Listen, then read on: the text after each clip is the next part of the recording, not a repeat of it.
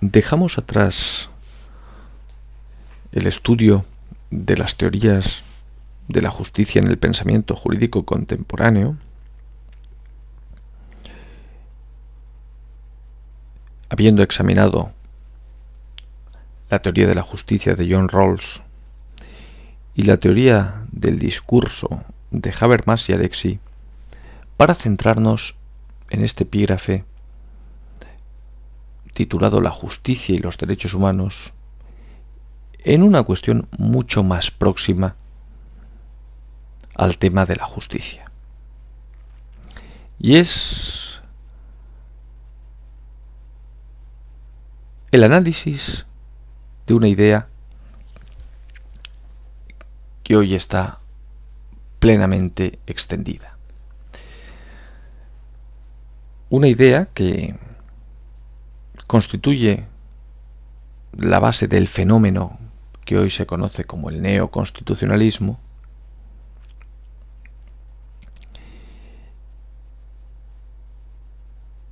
y que pone de relieve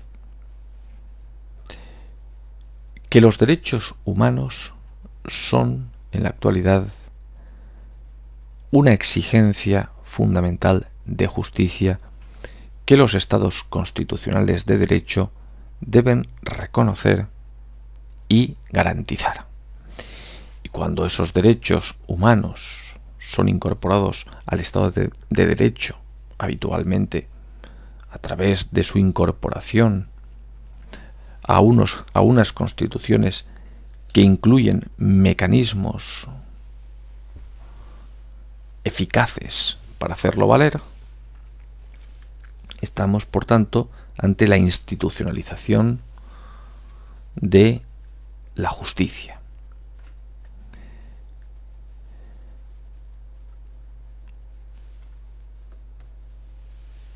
El punto de partida a la hora de abordar este epígrafe consiste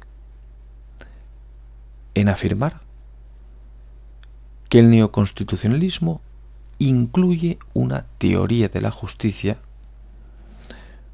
más bien, cabría hablar de una teoría de lo justo, que consiste en la idea que acabo de exponer.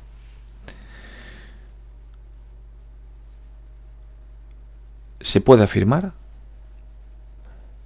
que las actuales constituciones, pensemos en la Constitución española,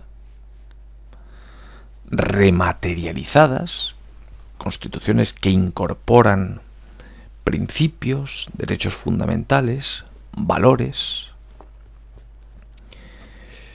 Esas constituciones rematerializadas identifican como el núcleo del bien común a una serie de contenidos materiales, en este caso, los derechos fundamentales, y en tanto núcleo del bien común y pilar del ordenamiento jurídico, además, se puede perfectamente afirmar que la lesión de estos derechos fundamentales constituye la principal injusticia que puede darse por, la, por el rango jerárquico de estos bienes en el ordenamiento jurídico. Sin duda no es la única injusticia, no agota el respeto a los derechos fundamentales el respeto a los derechos fundamentales no es el único criterio de justicia, ni muchísimo menos. Pero sí que estamos destacando que si los derechos fundamentales ocupan una posición central en el ordenamiento jurídico, tal y como se explicó cuando analizamos detenidamente el fenómeno del neoconstitucionalismo, si ocupan esa posición, decíamos, en coherencia tenemos que afirmar que las lesiones o restricciones que sufran los derechos fundamentales serán las principales injusticias o las injusticias más graves que quepa identificar en el marco de ese ordenamiento jurídico constitucional. Dicho esto, si tenemos presente algunas de las ideas que expusimos al examinar las teorías de la justicia en el pensamiento jurídico contemporáneo, creo que entenderán perfectamente qué quiero decir cuando afirmo que la teoría de la justicia del neoconstitucionalismo es una teoría material o sustantiva. Y si afirmo esto, fácilmente pueden colegir que estoy queriendo decir que no estamos, a diferencia de las teorías de la justicia que hemos examinado con anterioridad, ante una teoría procedimental de la justicia. Estamos ante una teoría material o sustantiva de la justicia porque se identifica el contenido de lo justo. Y ese contenido es la obra o es reconocido por el pueblo soberano que aprueba la Constitución, que elabora su Constitución. Aprueba, elabora y aprueba su Constitución. La elabora a través, lógicamente,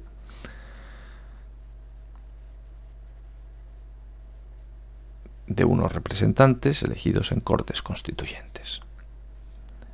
Y posteriormente la aprueba, aprueba la labor que dichos representantes han realizado. El pueblo identifica los contenidos de lo justo que erige en criterio básico, por tanto, de justicia. No establece un procedimiento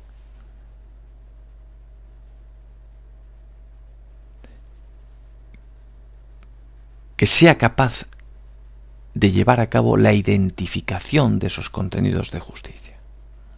Los fija.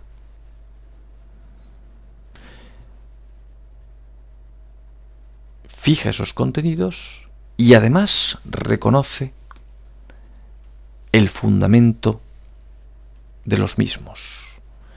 Un fundamento que va más allá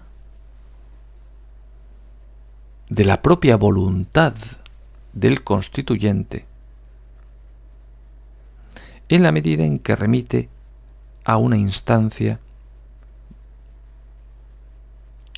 preconstitucional, como es la apelación a la dignidad humana en el caso de la Constitución alemana, la Constitución española alude a la dignidad de la persona y los derechos que le son inherentes. Los derechos fundamentales constituyen el núcleo de lo, de lo, justo, así es reconocido por el pueblo español, pero el fundamento de ese reconocimiento no es sólo la voluntad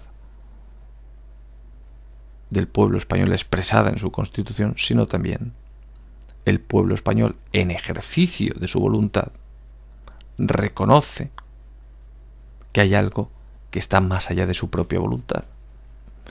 Y es la dignidad humana.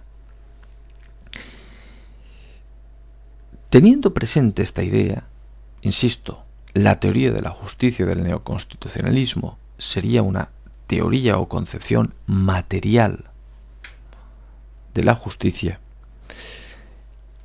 me gustaría poner de relieve qué quiero decir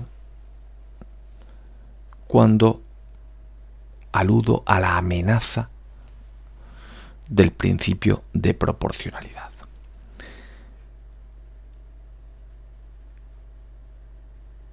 El funcionamiento de los actuales estados constitucionales de derecho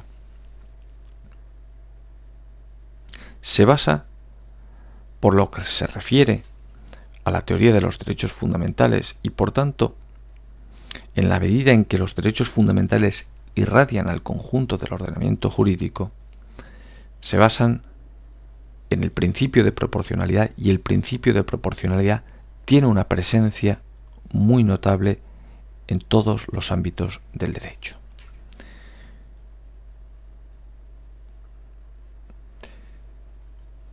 Como hemos visto cuando analizábamos el significado de la cláusula de la garantía del, contenido esencial de los derechos fundamentales, los defensores de la teoría relativa sostienen que los derechos fundamentales pueden ser restringidos, lesionados, siempre y cuando haya una razón suficientemente justificada para proceder de tal forma. Y la verificación de si existen este tipo de razones, el instrumento para identificar si las razones están suficientemente justificadas, como vimos, era el principio de proporcionalidad.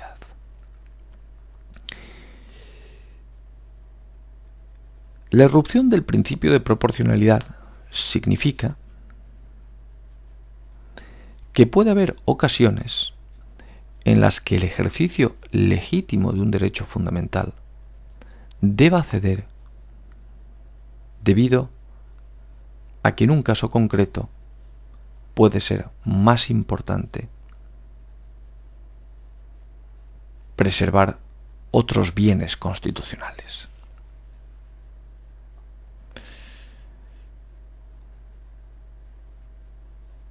Eso significa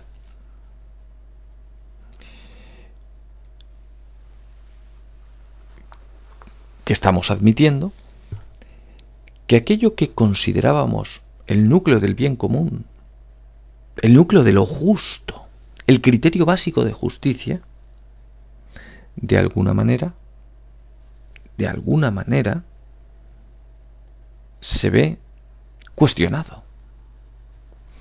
Decíamos al mismo tiempo que los derechos fundamentales, al ocupar esa posición central, son instituciones básicas de la vida colectiva. Y por ello destacábamos que los derechos fundamentales tenían, además de una dimensión individual, una dimensión institucional u objetiva. Pues bien, si admitimos que los derechos fundamentales pueden ser restringidos, que cuando su ejercicio es legítimo, incluso así pueden ser restringidos, estamos minando esa dimensión institucional. Porque estamos reconociendo que puede haber bienes más importantes. Sí, es cierto, lo matizamos diciendo que puede ser en ocasiones puntuales, en ocasiones concretas, en función del contexto, de las circunstancias particulares, y además también podemos incluso continuar matizando diciendo que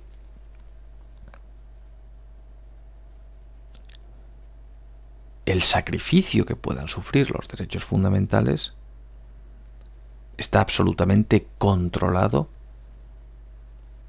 racionalmente, en la medida en que hay un mecanismo, que es el principio de proporcionalidad, que disciplina la argumentación jurídica y la convierte en racional. Con lo cual, estamos ante un gran avance dirían los defensores de la aplicación del principio de proporcionalidad como instrumento básico que preside la argumentación jurídica en el ámbito de los derechos fundamentales. Pero, admitido esto, me parece que debería también admitirse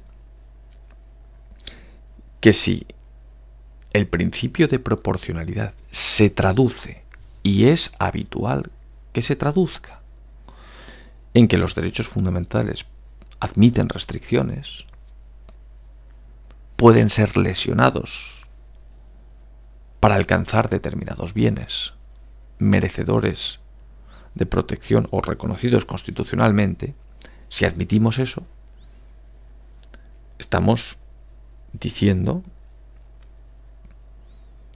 o mejor dicho, estamos observando, deberíamos observar, que actuando de esa manera, lo que era una teoría material o sustantiva de la justicia, que caracterizaba, que era una característica esencial del neoconstitucionalismo, se convierte en una teoría procedimental de la justicia. Teníamos una teoría material de la justicia que respondía a un objetivo central y era acabar con una situación en la que los derechos fundamentales podían quedar en manos del legislador, podían ser restringidos. Y por ello había que poner coto a esas posibles amenazas provenientes de los poderes constituidos y sobre todo del legislador. Y ese coto venía representado por la garantía del contenido esencial.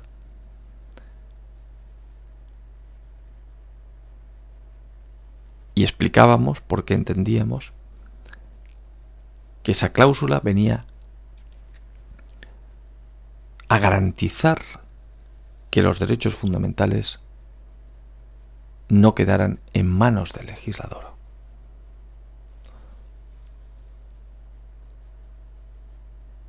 De alguna manera estamos diciendo que los derechos fundamentales, de alguna manera no, podemos afirmarlo con toda claridad. Estamos queriendo decir que la idea que inspira el neoconstitucionalismo, o por decirlo en términos que me parecen más adecuados, porque sigo sin ver claro la utilización del término neoconstitucionalismo. La idea que preside el Estado constitucional de derecho que surge en Europa a partir de la Segunda Guerra Mundial es que los derechos fundamentales no admiten restricciones porque son la plasmación práctica, la consecuencia práctica de la idea sobre la que Europa quiere construir su convivencia, que es el respeto a la dignidad humana que había sido pisoteada durante la época nacional socialista y la Segunda Guerra Mundial. Esa era la idea. Los derechos fundamentales merecen respeto absoluto. No admiten restricciones, por una parte, y cuando su ejercicio es legítimo, merecen ese respeto absoluto al cual me estoy refiriendo. Todo eso se transforma si admitimos que los derechos fundamentales admiten restricciones y que no siempre el ejercicio legítimo de un derecho puede merecer protección absoluta. Y eso, aunque tratemos de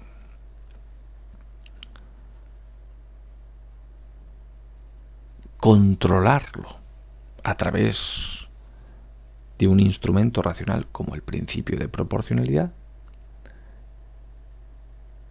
nos lleva a una teoría procedimental de la justicia en el neoconstitucionalismo, en el neoconstitucionalismo, en el que aunque pueden seguir los derechos fundamentales ocupando una posición de privilegio, esa posición puede ceder si hay buenas razones para ello. Yo digo que eso mina su dimensión institucional. Desde los puntos de vista que consideran adecuada la utilización del principio de proporcionalidad, más bien se diría que eso supone flexibilizar, racionalizar,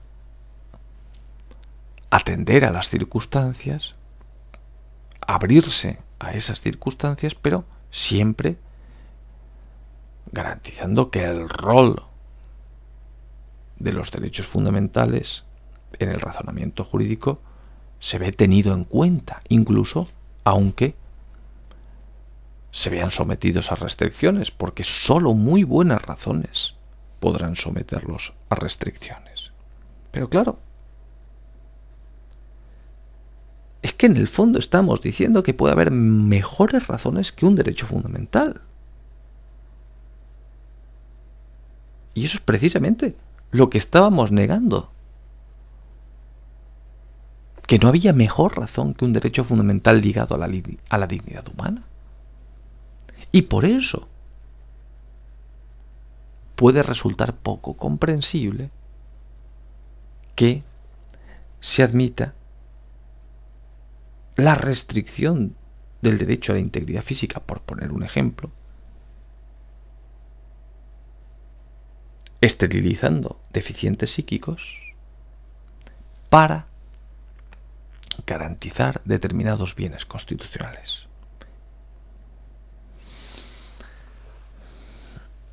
He aquí el gran debate, o por lo menos aquí a mi juicio debería plantearse un debate bastante mayor que el que se plantea.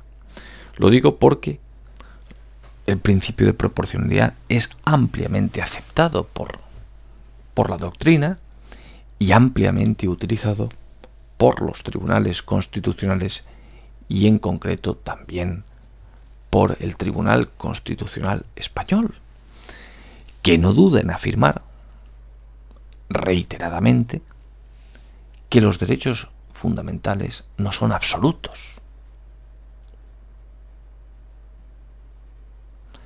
Y por lo tanto eso implica que pueden ser sometidos a restricciones.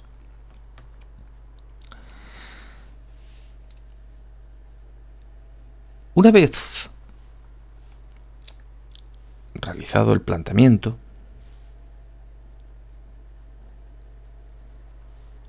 yo quiero reafirmarme en la tesis según la cual los derechos fundamentales no admiten restricciones y cuando se han ejercido legítimamente merecen o son, merecedores de un respeto absoluto. Quiero reafirmarme en esta tesis y al mismo tiempo mostrar que la misma no supone mucho, ni mucho menos, como a primera vista podría parecer, un planteamiento inflexible, no abierto a las circunstancias,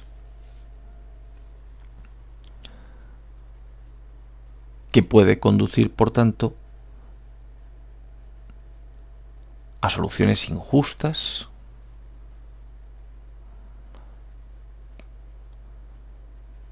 basadas en una hipertrofia de los derechos fundamentales en el marco de la argumentación jurídica. Podría incluso hablarse de una tiranía de los derechos fundamentales que desvirtuarían el funcionamiento de muchas instituciones jurídicas. Eso es lo que a primera vista me parece que puede llegar a pensarse a la luz de la afirmación los derechos fundamentales no admiten restricciones y su ejercicio legítimo merece respeto absoluto. Y para mostrar que ello no es así, que esos temores son infundados, hay que ofrecer una teoría de los derechos fundamentales, que lógicamente no es posible desarrollar en este curso en su totalidad, ni muchísimo menos. En este sentido les puedo remitir a mi libro, escrito en coautoría con Antonio Luis Martínez Pujalte, Los derechos fundamentales en el sistema constitucional, teoría general e implicaciones prácticas, publicado en la editorial Comares en 2011. En ese libro, en el primer capítulo del que soy autor, se hace un considerable esfuerzo por fijar el concepto de derecho fundamental.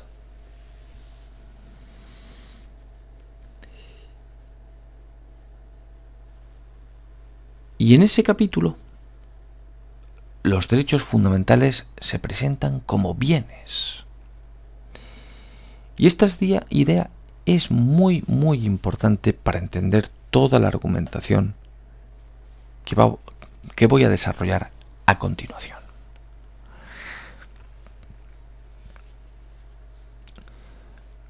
La primera idea consiste en que si los derechos fundamentales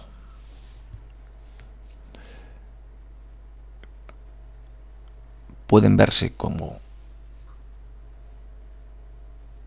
un bien atribuido a su titular, la labor fundamental, primera, que debe realizar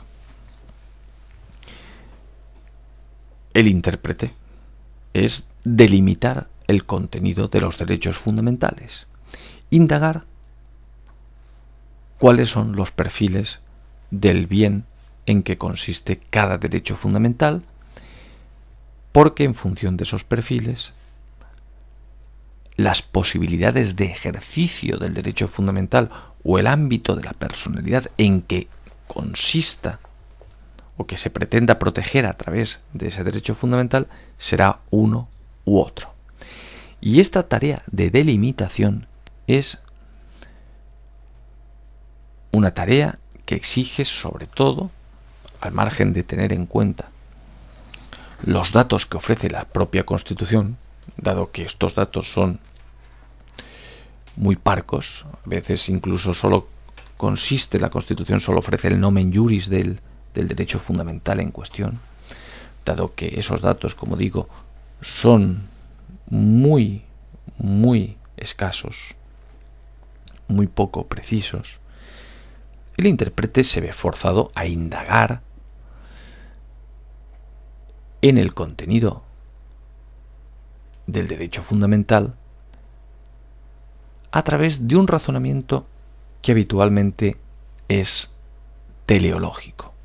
Hay que tratar de comprender a qué fin responde el derecho fundamental en cuestión para comprender cuáles son los perfiles que delimitan su contenido. Por lo tanto, primera tarea fundamental delimitar el contenido de cada derecho fundamental. Y uno podría pensar, bueno, una vez realizada esta tarea, ya sabemos, ya podemos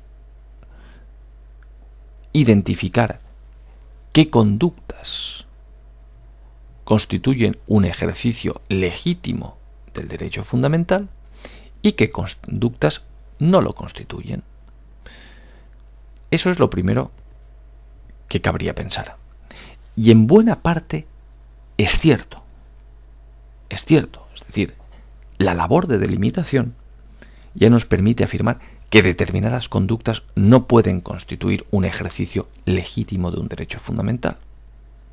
Así, por ejemplo, si el derecho a la libre información consiste en la comunicación de datos o acontecimientos veraces y de interés público, pues lógicamente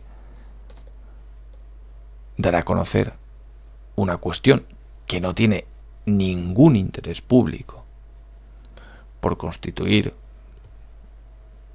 un asunto absolutamente privado, pues lógicamente nos permite afirmar que no estamos ante un ejercicio legítimo del derecho a la libre información. Más allá de que luego tenga consecuencias la difusión de esa información, que no es tal, esos acontecimientos que no tienen un carácter verdaderamente informativo, noticiable, por su falta de interés público, como digo, más allá de las consecuencias que esa difusión tenga. Pero, aunque ciertamente la delimitación del contenido de los derechos fundamentales ya nos permite afirmar en muchísimos casos que ciertas conductas constituyen un ejercicio legítimo de los derechos o no, la afirmación de si se ha producido un ejercicio legítimo de un derecho fundamental exige dar un paso más en la argumentación. Y ese paso más viene dado a través de la correcta comprensión de qué significa que los derechos fundamentales sean bienes. Eso es lo que voy a tratar de, explicar, de explicar cómo lo veo yo en el marco de la teoría de los derechos fundamentales que defiendo. Que un derecho fundamental sea un bien, dado que, como hemos visto en la lección 4, los derechos fundamentales tienen una doble dimensión, esto significa que son un bien para el titular de los derechos, pero también para el conjunto de la sociedad. Son un bien para el titular porque le permite, en función de cada derecho fundamental, lógicamente, o bien preservar un ámbito de la personalidad garantizado por el derecho fundamental en cuestión, o bien llevar a cabo una conducta amparada, protegida por el derecho fundamental del que se trate. Por lo tanto, es un bien para el titular del derecho fundamental. Vamos a centrarnos en esta dimensión de los derechos fundamentales como bienes al servicio del individuo. Pero ¿por qué son un bien? Son un bien, lógicamente, porque permiten al titular del derecho fundamental desarrollar libremente su personalidad ¿Dónde? Pues lógicamente, como es natural, en el marco, en este caso, si pensamos en España, en el marco de la sociedad española. Los derechos fundamentales no serían un bien si sirvieran, si fueran un instrumento que únicamente pudiera servir, servirnos para ejercer para desarrollar libremente nuestra personalidad en la luna. Permítanme el ejemplo que pueda parecer disparatado, porque no nos sirve que nos reconozcan derechos fundamentales para ejercer en la luna, porque allí no estamos, allí no vivimos. Dejan de ser un bien si nos sirven para un lugar al que no podemos acceder. Dejan de ser un bien son bienes precisamente porque nos ayudan a vivir de acuerdo con nuestra propia forma de ver el mundo en esta sociedad concreta, en este caso, en España, en la sociedad española. Y esta idea es importante tenerla presente, presente antes de leer la frase que viene a continuación, que es, como digo, la clave del ajustamiento que nos va a permitir identificar cuándo se ha producido un ejercicio legítimo de un derecho fundamental. Leamos esta frase que he tratado de redactar de una manera un tanto llamativa, utilizando un lenguaje que quizá no sea el más preciso, pero que sí que es muy gráfico, ¿no? Por lo menos llama la atención. Y eso es lo que he pretendido. Los derechos se ejercen en el mundo, y por mundo entiendan ustedes contexto vital, en concreto contexto vital relativo a la sociedad en cuestión,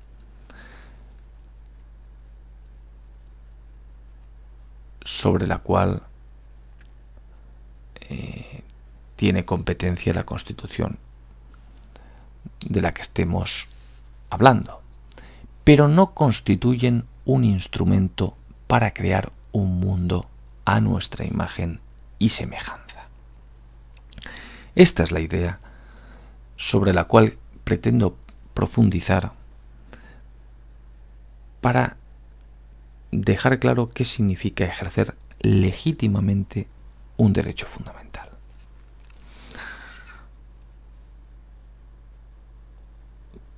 Los derechos fundamentales se ejercen en esta sociedad, naturalmente. Por eso constituyen un bien. Pero no constituyen un instrumento para romper podríamos decir, el vínculo social con el fin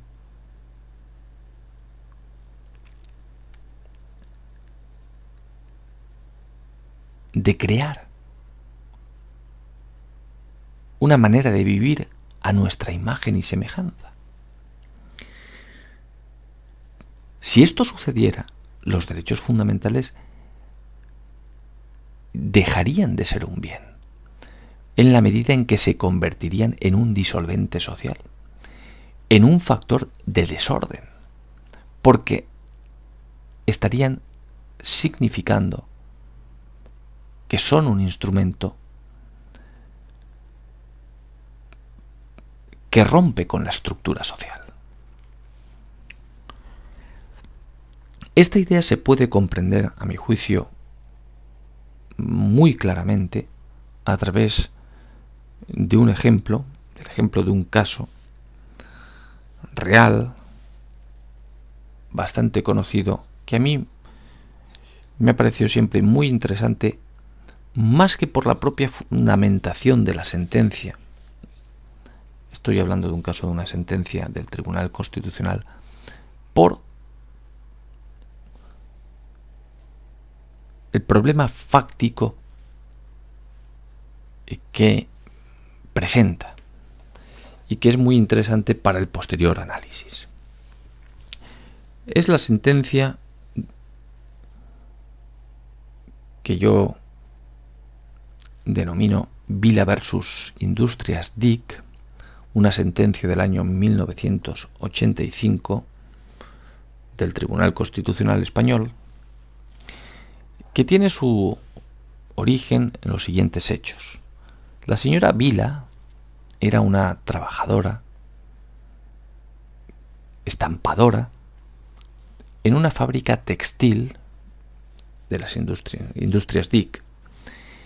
Y esta, y esta señora trabajaba en esta empresa desde aproximadamente 10 años, hacía aproximadamente 10 años.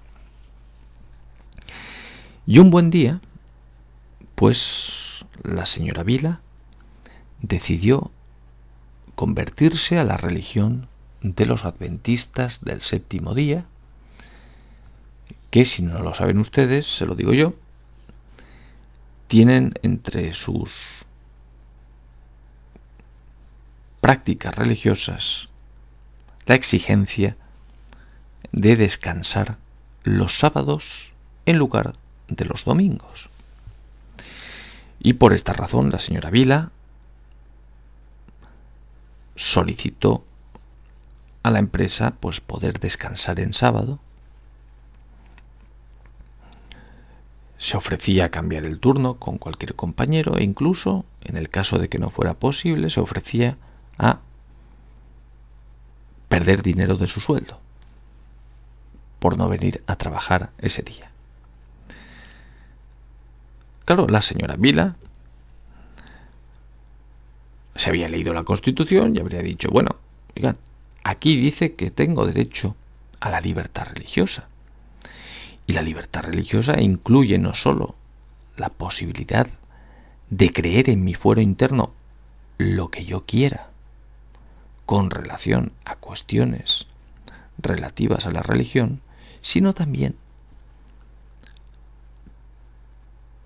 este derecho incluye la posibilidad de vivir en esta sociedad de acuerdo con mis convicciones, de acuerdo con mis convicciones religiosas.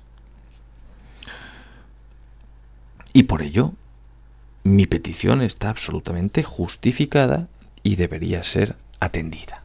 Eso pensaba la señora Vila.